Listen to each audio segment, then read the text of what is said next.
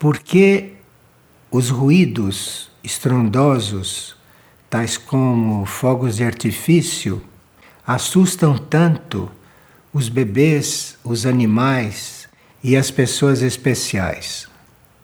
Bem, nós partimos do princípio que fogos de artifício, o uso de fogos de artifício, é um resto do primitivismo da humanidade, de forma que isso é muito violento para certas sensibilidades.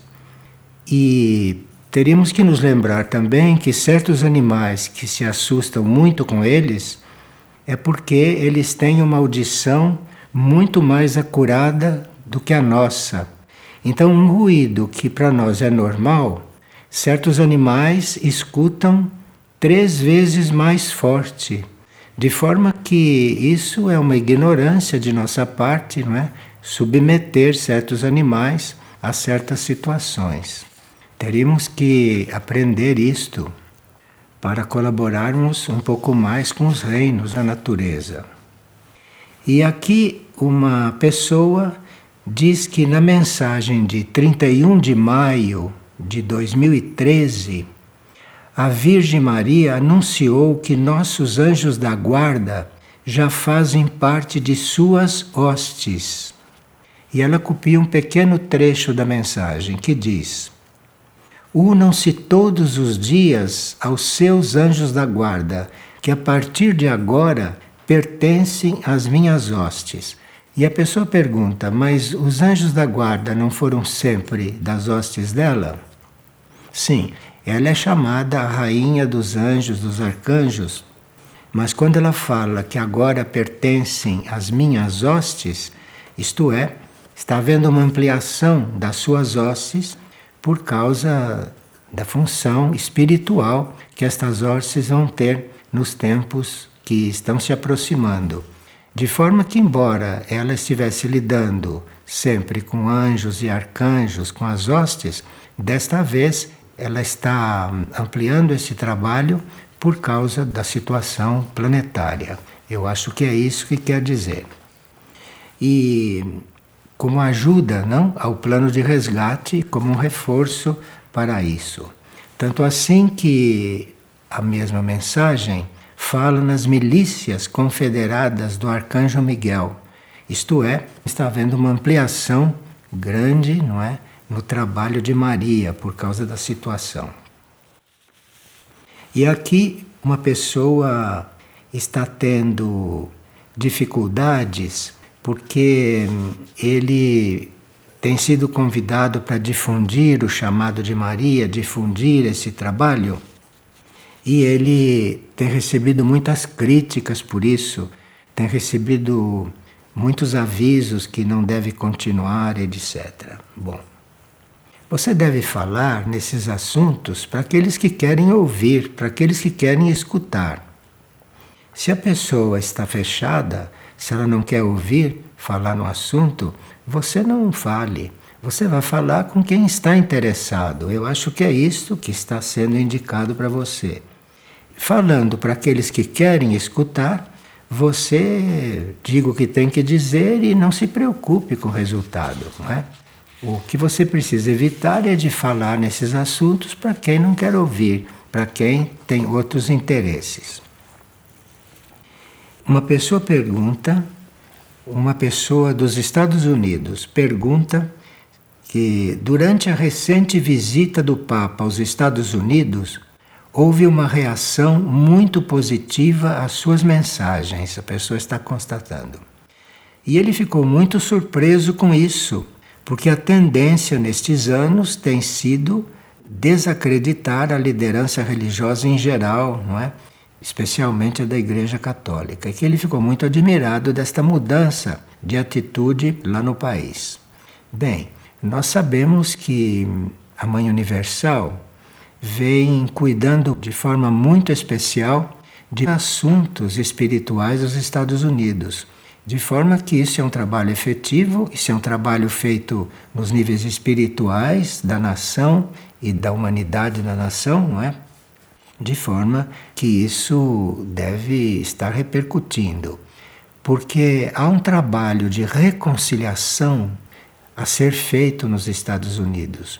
Há um trabalho de reconciliação do país, da nação, do povo americano, com muitas almas que estão desencarnadas e que foram assassinadas de forma violenta.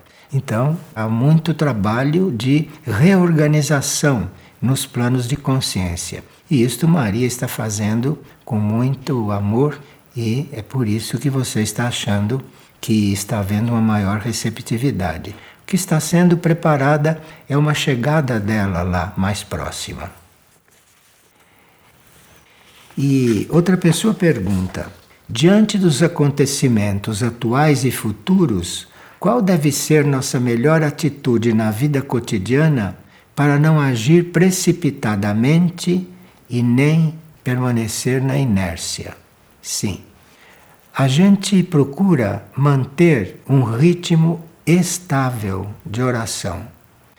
Porque se você mantém um ritmo estável de oração, um ritmo regular, diário, você vai ter esse equilíbrio em tudo o que for fazer. Você mesmo vai notar que esse equilíbrio vai começar a se fazer. E depois, esta mesma pessoa pergunta como ajudar outros irmãos a despertar, sem, no entanto, interferir no livre-arbítrio deles. Então, a melhor forma de você ajudar uma pessoa sem interferir é você dar o exemplo. Você viva como você tem que viver. Você dá o exemplo. E quem quiser, segue o exemplo. E quem não quiser, não se sente interferido.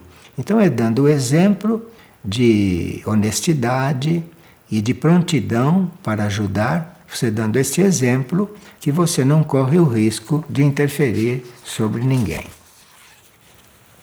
E aqui a pessoa faz várias perguntas e volta a nos perguntar sobre as naves, sobre os ovnis. E diz que estamos corretos em achar que o aparecimento desses ovnis tem se intensificado?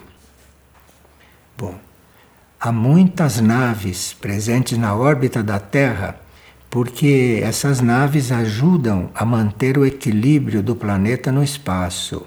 Sem a presença dessas naves em volta do planeta, é possível que o planeta já tenha perdido seu equilíbrio por tudo que acontece aqui, inclusive no plano nuclear, das experiências nucleares. Mas nem sempre essas naves se materializam nem sempre essas naves se fazem visíveis. A presença delas, em geral, não é visível, em geral. Mas elas se fazem ver, às vezes, porque para algumas pessoas é bom vê-las. É bom porque são uma demonstração de que existe algo além da nossa consciência. Existe muita coisa mais no universo além desta nossa consciência tão restrita. De forma que essas naves podem se fazer visíveis. Elas têm um trabalho telepático muito avançado, então elas podem se fazer visíveis para aqueles que devem vê-las e permanecem invisíveis para a grande maioria, é? principalmente para as autoridades que lidam com segurança porque há muita falta de informação a respeito do que realmente significa a presença dessas naves. E essa pessoa está perguntando se existe alguma relação entre o processo dessa presença das naves e a transição da Terra. Sim, existe. E essas pessoas que as veem devem estar sendo preparadas para um contato mais próximo com elas no período da transição. Não seremos todos, não que vamos ser atendidos pelas naves no período da transição, mas aqueles que terão um trabalho com elas já estão sendo preparados. Então é por isso que alguns vêm e a grande maioria não tem mais visto. Porque houve muita má vontade, não houve compreensão quando elas começaram a se mostrar, de forma que houve uma retração nesse assunto da aparição delas. E quem as tem visto é porque para eles é melhor que as veja. E a grande maioria é melhor que não fique sendo provocada em certas coisas. Porque os nossos irmãos mais evoluídos não têm o menor interesse de nos chocar, de nos surpreender com nada. Eles estão aí em função da harmonia e em função da transição da Terra, de ajudar nesses momentos. De forma que isto é algo que está sob controle. Está sob um controle muito grande e não há perigo de haver distorção sobre esse assunto. E considerando que as respostas anteriores são positivas, como devemos proceder em caso de avistamento desses objetos ou de um possível contato?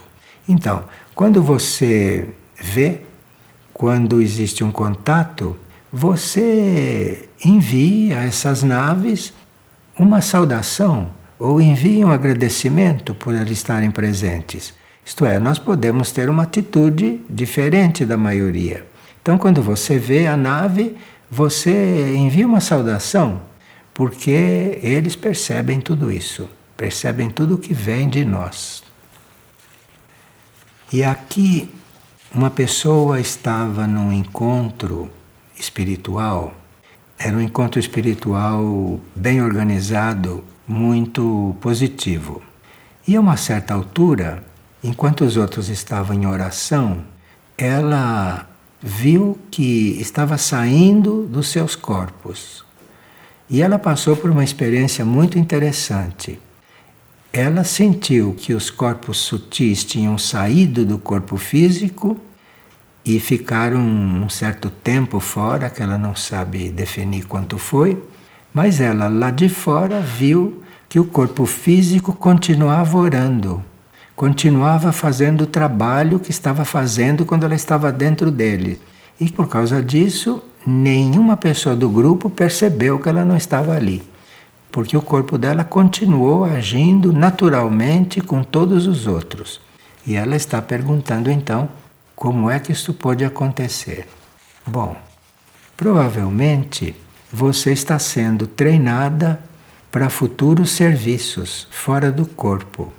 Mas faz parte do nosso treinamento é quando a gente está fora do corpo, não produzir nenhuma confusão aqui, não produzir nenhuma preocupação das pessoas que são seus familiares ou que são pessoas do seu grupo. De forma que foi um treinamento. Foi um treinamento e talvez você esteja sendo experimentada para ver se numa situação de mais emergência você poderá sair do seu corpo, fazer o seu trabalho lá fora e o seu corpo continuar aqui normalmente, não é? Sem constituir problemas para ninguém. Isso é um treinamento. Isso é um treinamento e é importante agora que você não fique pensando nisso. Porque se houve o treinamento e foi tudo bem, o treinamento está feito. Então agora você precisa não pensar nisso para não criar formas, pensamentos inúteis, não é? e está sempre ofertada ao trabalho interior, porque assim os seus corpos, se for o caso, poderão sair bem naturalmente, fazer os trabalhos no espaço, né? e você ter sua vida normal aqui. E aqui uma pessoa está dizendo que nos centros espíritas dizem que o Brasil será a pátria do Evangelho. E a pessoa que escutou isso e que está em contato com esses grupos está admirado porque ele vê o contrário. Ele vê que o que acontece no Brasil é uma corrupção quase generalizada. Enfim, esse quadro que nós já sabemos. Bem, o fato da situação estar dessa forma não impede que um dia no futuro que toda a América, não só o Brasil, que toda a América terá uma importância muito grande na formação do novo mundo. Você não deve confundir o futuro, que toda a América, toda a América, hein, terá uma, uma importância muito grande no futuro, com a situação atual de corrupção quase generalizada. Não confunda as duas coisas, porque a Mãe Universal está acompanhando tudo isso e toda a hierarquia espiritual está apoiando todo esse processo. De forma não confunda aquilo que está profetizado de uma maneira correta com aquilo que acontece hoje. E aqui uma pessoa diz que ela sente muita necessidade de ficar orando e de fazer trabalhos internos, mas que ela sente um contraste muito grande entre a vida profissional dela e isso que ela tem na consciência, e isso que ela aspira fazer. Né? Bem, você pode perguntar à sua alma, perguntar à sua mônada, se você deve manter essa sua profissão. Pergunte à sua mônada. Porque você não está tendo nenhum problema com a profissão, só está vendo que certas coisas não condizem com a sua consciência. Então você pergunte à sua alma se é isso mesmo ou se ela tem outra ideia para a sua vida. Eu sugiro que você se organize para fazer um retiro por mês. Porque quem está nessa situação, a melhor coisa que pode fazer é silenciar a mente e fazer um retiro. E passar um fim de semana por mês, por exemplo, em retiro Existem lugares que recebem para retiro, conventos, que na própria Figueira se recebe para retiros. Então você se programe para fazer um retiro por mês, um fim de semana por mês, e você poderá esperar que esse impasse seja solucionado e que você tenha clareza sobre esse assunto. Nessas coisas muito básicas para a nossa vida, é preciso muito cuidado para não ir seguindo a mente assim de repente. Então você se recolhe, você silencia a mente e depois de alguns retiros você vai ver que o que você tem que fazer vai emergindo e você vai ter clareza sobre isso. Agora, nunca se faz nada enquanto se está em dúvida. Enquanto a gente está em dúvida, deve pedir muita luz interior para que a dúvida seja esclarecida não agir durante uma dúvida, porque você pode comprometer o seu futuro com isso. Então, em dúvida não se resolve nada. Você entra em retiro, faça esse trabalho de silêncio, silêncio interior, silêncio com a sua mente, e esta dúvida desaparecerá.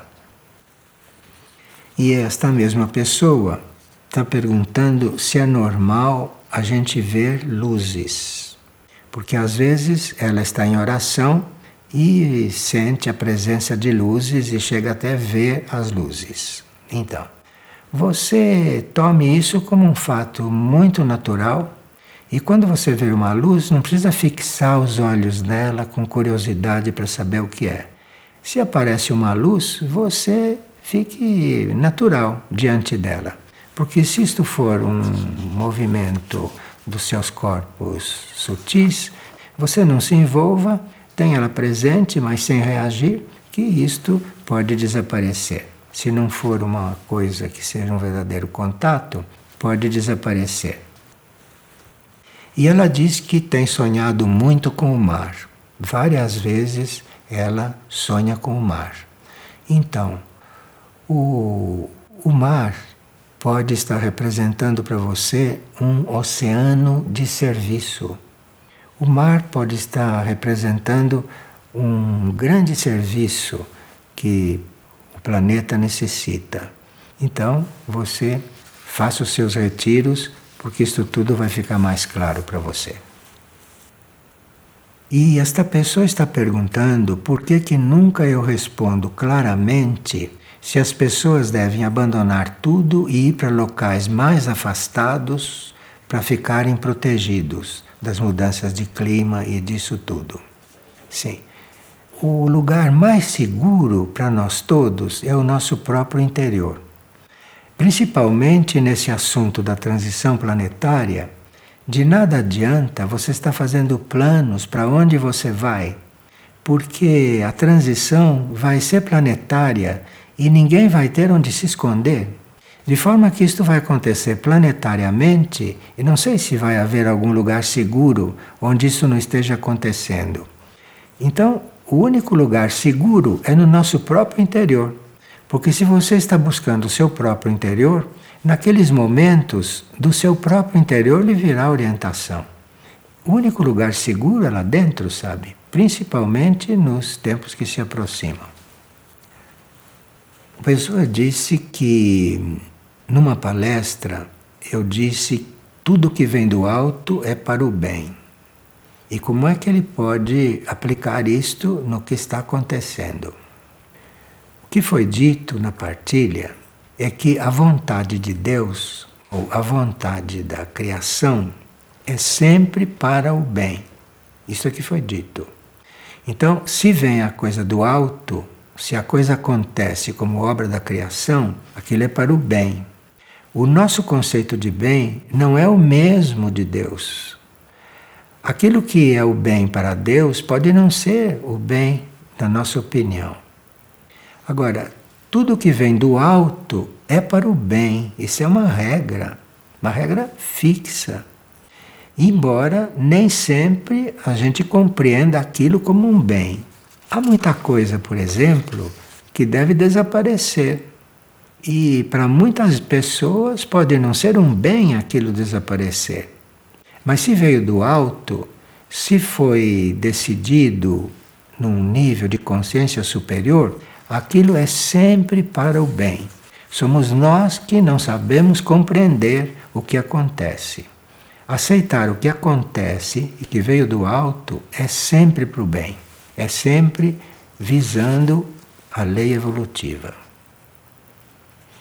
E aqui uma pessoa está perguntando o que eu tenho a dizer para artistas que têm um despertar mediúnico espiritual e que não são bem recebidos no ambiente de trabalho. Isto não sei se é generalizado. Se você está nessa situação, será que o seu caminho é ser artista?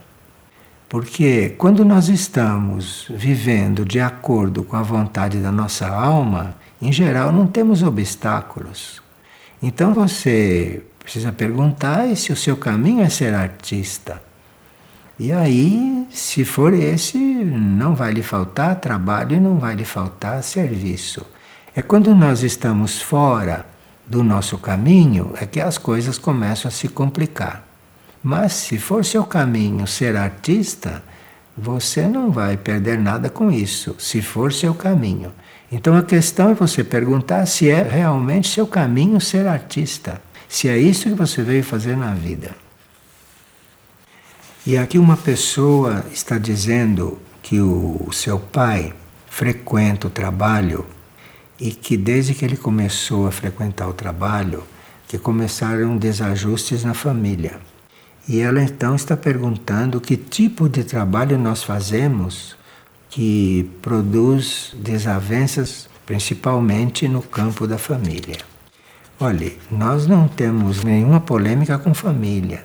Pelo contrário, nós temos uma meta é de observarmos bem aquele arquétipo da sagrada família o que nós dizemos é que precisamos observar aquele arquétipo, precisamos observar o que aquilo significa. Agora, uma sagrada família como aquela, no Ocidente nunca se repetiu, mas aquilo é um arquétipo. E embora o arquétipo possa não existir agora, pode não aparecer uma segunda como aquela por enquanto, mas o arquétipo é válido, isso é que nós falamos. Esse arquétipo é válido e quem fica concentrado nesse arquétipo vai ajustando o tipo de família que existe hoje com um outro tipo de família, que na época atual jamais será como aquela sagrada família, porque ali tinha um Cristo, não é? Ali tinha uma mãe universal e ali tinha um mensageiro divino. De forma que não é aquilo que vai se repetir agora, mas aquilo para nós é um arquétipo, é uma meta. E cada um vai chegar no ponto em que puder chegar. Então, não é que a gente não prestigie a família. O que nós dizemos é que a Sagrada Família é um arquétipo. E cada um no ponto em que está, na situação familiar que está, olhe para aquilo, se concentre naquilo, que alguma modificação, alguma transformação vai acontecendo em si, vai acontecendo em quem está fazendo este trabalho. Isto é que foi dito. Mas não que a gente está impondo conceitos de família, nada disso. Nós estamos convidando a gente se concentrar naquele arquétipo para ir mudando esta situação. E tem muito tempo, não? A passar antes que se possa ter um novo tipo de família aqui na Terra. Mas o arquétipo é aquele. Não sei se será neste mundo ou se será neste mesmo mundo depois, porque junto a esse arquétipo existe a verdade espiritual que todos nós somos Cristos em potencial. Cristo no Evangelho diz que nós faremos coisas maiores do que ele fez. E ele diz também, em outros momentos, que nós todos somos Cristos em potencial e que ele está mostrando o que nós poderemos ser. De forma que não é nenhum absurdo que um dia possa se repetir uma Sagrada Família. Não neste momento. Para nós é um arquétipo, isso é que foi dito. E claro que isto não tem nada a ver com desavenças familiares. É uma questão de compreensão das coisas, né? Então não, não se altere diante do processo do seu pai, porque essas coisas sempre se ajustam. Quando a gente tem fé que tudo é para o bem. E uma pessoa diz que tem dois netos que moram com ela, um de 8 e outro de 12 anos. E como ela deve fazer para que eles comecem a ter consciência do atual momento planetário? Bom, se eles verem você calma e com serenidade, eles poderão se aproximar e fazer algumas perguntas. Entre 8 e 12 anos há uma diferença. Então você fique na sua posição de calma, de compreensão, não se apresse, porque se algum deles tiver que ouvir alguma coisa de você, eles vão se aproximar e você procure responder as perguntas. Mas quando responder uma pergunta para um de 8 anos e outro de 12, fique atenta para responder na dose exata. Então não tenha pressa e antes de responder para uma pessoa de 8 anos e de 12, pergunte bem dentro que você deve responder para responder na dose exata. Agora, você está perguntando como você pode com eles formar uma comunidade de luz? Este é um assunto bastante amplo. Então você primeiro procura entrar em contato com aquilo que é uma comunidade, por entrar em contato espiritual principalmente, e aí você vai tendo uma ideia. E de repente pode ser sim que você venha orientar os seus netos numa certa direção. Se você quiser vir conhecer Figueira, sozinha, não é primeiro? Você vem conhecer Figueira, venha ver aqui uma proposta de comunidade de luz e depois vamos vendo o que acontece. Não tenha pressa porque essas coisas reais acontecem em outro tempo. As coisas reais não acontecem no tempo do relógio ou no tempo do calendário. As coisas reais acontecem num tempo que é eterno. Então não tenha pressa, porque o que tem que acontecer, o que está escrito, um dia vai chegar. Você venha conhecer Figueira, esteja aqui uns dias e depois faça um retiro e você vai ver esse assunto dos seus netos muito diferente. Agora, saiba de uma coisa: os responsáveis por um ser de 8 anos e de 12 são os pais, não são os avós. Você não é responsável por eles. Não foi você que os fez, não foi você que os trouxe ao mundo. Quem trouxe ao mundo foram os pais. De forma que pode ser considerado uma interferência, você está se envolvendo com a vida dos netos. Então, leve isso com muita calma. Venha passar uns dias aqui e você vai ver isso diferente. E uma pessoa está perguntando: o que significa filho do homem quando nós manifestamos Jesus? Filho do homem.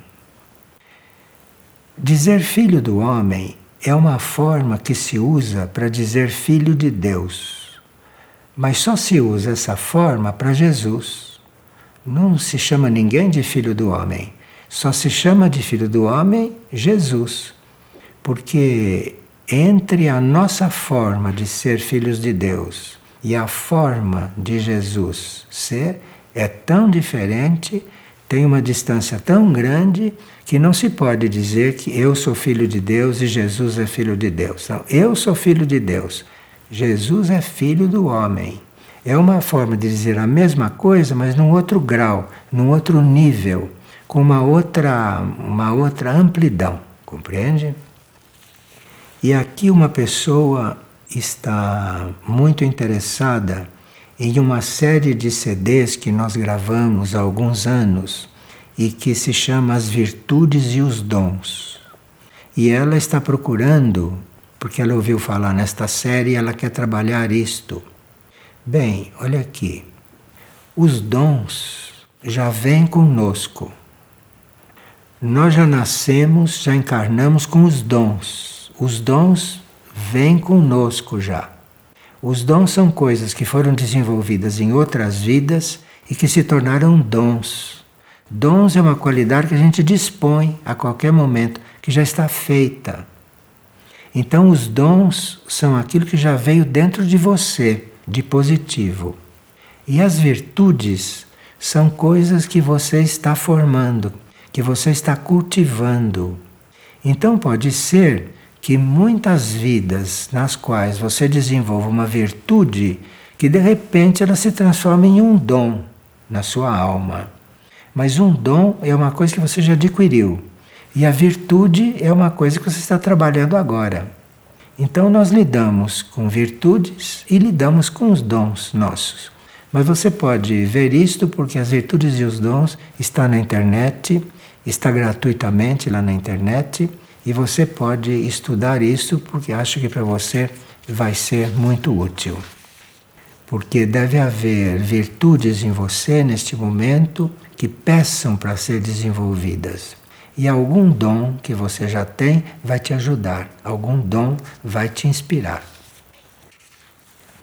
Uma pessoa está dizendo que o casamento é algo aconselhável Caso os corpos apresentem dificuldade em assumir a castidade física e mental, pergunta: um casamento é algo que pode ser procurado com base nesse motivo? Olha, um verdadeiro matrimônio você não precisa procurar, porque um verdadeiro matrimônio você deve encontrar, você reconhece e você vive um matrimônio. Quem procura casamento, quem procura matrimônio, vai encontrar problema. Porque um verdadeiro casamento não precisa procurar. Ele aparece. Porque ele está escrito na sua vida. E quando ele aparece, você reconhece, reconhece na hora, não vai ter dúvida. E a outra pessoa também não vai ter dúvida. Isso é um verdadeiro matrimônio. Agora, pode haver provas também desse matrimônio. Mas se o matrimônio estava escrito, você reconhece, não precisa procurar. Não se procura um par para nós. Isso é, um, é uma fábrica de problemas. Você reconhece o seu par, você reconhece a sua outra metade. Isto é, num verdadeiro matrimônio, você vê o outro como a sua outra metade oculta, compreende? Porque nós temos uma metade masculina e uma metade feminina na nossa constituição interna, desse ponto de vista da energia. Então, o verdadeiro matrimônio é aquele que você vê que é aquele e você fica vendo no outro a sua outra metade. E fica vivendo com essa sua outra metade. E se isso for uma vida harmoniosa, você vai ficar interiorizando aquilo e de repente as suas duas metades se unem. E aí você não precisa mais do matrimônio externo, porque a sua outra metade você encontrou, porque aquele outro ajudou, esta união ajudou, então você encontra a sua outra metade. E se estabelece um matrimônio interno, e o outro vira um irmão seu. Então, um verdadeiro matrimônio vai terminar numa irmandade. Um verdadeiro matrimônio nunca é eterno. O verdadeiro matrimônio é para você ver no outro sua outra metade.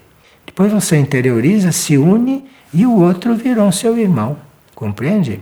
Essas coisas são um pouco delicadas de se explicar, sabe? Nem sei porque estou falando assim tão claramente, é porque você deve estar com muita necessidade de saber isto. Então não faça nada precipitado, não procure isso, porque você acaba arruinando sua vida. Bom, aqui uma pessoa diz que quando ela vai conversar com as pessoas sobre os assuntos internos dela, que ela cria sempre dificuldades com as pessoas. Olha, o falar é de prata, o calar é de ouro. Então você, quando esteja com os outros, você escolha e saiba medir estas coisas. Mas ela diz que as pessoas a procuram muito para conversar. E que quando ela vê, ela está conversando estas coisas. Então, o calar é de ouro, o falar é de prata. E quando pedirem para conversar com você, cuidado com o que você diz. Uma pessoa teve um sonho muito interessante. Ela sonhou que lhe entregaram uma hóstia em formato de coração. Essa hóstia era de cor branca e ela ouviu uma voz dentro dela que disse que cuidasse daquela criança. E ela então pegou a hóstia nas mãos e a hóstia se transformou numa criança em seu colo. Foi um sonho muito bom para ela e muito sugestivo. E ela quer saber o que isso significa. Você, quando pegou a hóstia e trouxe para dentro do seu coração, e ela se transformou numa criança, essa criança simboliza o despertar do seu ser interno. Então você deve usar esse trabalho da comunhão no sentido de despertar o seu ser interno. Porque quando você toma aquela hóstia, aquela hóstia entra no seu interior e vai haver uma união ali, vai haver uma união espiritual. Então, esta criança que foi transformada ali, quer dizer o despertar do seu ser interno, que vai começar um caminho espiritual real. O seu ser interno vai emergir e vai colocar você em um caminho espiritual real. Cuide-se, portanto, não é? E principalmente ame, ame a vida, ame o seu processo e tenha paciência, porque aí vai acontecer alguma coisa. E aqui uma pessoa está fazendo uma pequena confusão. Ela não sabe o que é o seu ser cósmico, porque ela ouviu isso em várias partilhas, em várias gravações, e que ela quer saber exatamente o que é o seu ser cósmico. O que nós chamamos de ser cósmico é a nossa parte eterna, eterna. Porque a alma não é eterna. A alma existe como alma até que ela seja absorvida na mônada. Então, quando a alma está para ser absorvida na mônada, o seu ser cósmico é a mônada. Agora, quando a alma já está absorvida na mônada e a mônada é absorvida no regente, na oitava mônada, então o ser cósmico é o regente. Então o ser cósmico é o nosso nível mais alto, é o nosso nível que para nós é eterno. Então, para alguns, a mônada é o ser cósmico. E quem já está com a consciência da mônada, o ser cósmico é o regente, é a oitava mônada. Essas coisas são assim porque nós estamos todos numa transição. Então é preciso que a pessoa esteja conectada com o seu nível mais mais eterno e com seu nível mais alto. Então esse nome ser cósmico, isso tem muita força, isso tem uma vibração muito forte, é muito atrativo isso. Então se você está para fazer uma fusão da alma com a mônada, o seu ser cósmico nesse momento é a mônada, porque a mônada tem consciência cósmica. Agora, se você já está na consciência da mônada, que muito poucas pessoas estão agora, aí o seu ser cósmico é a oitava mônada, é o regente. Então você considere o seu ser cósmico a sua mônada, porque aí você tem para onde apelar com bastante segurança. E uma pessoa gostaria de saber se todos nós realmente temos um mentor espiritual individual. Bom, nós temos um guia espiritual fora de nós quando merecemos e quando o nosso karma permite.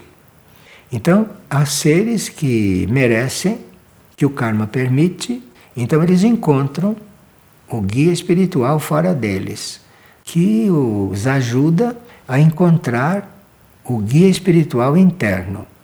E esse que nos ajuda de fora, no momento em que a gente consegue encontrar o interno, ele se afasta. Não há mais necessidade dele. Então, nós temos um guia espiritual verdadeiro, pode ser externo, se está nos levando para o nosso guia espiritual interno.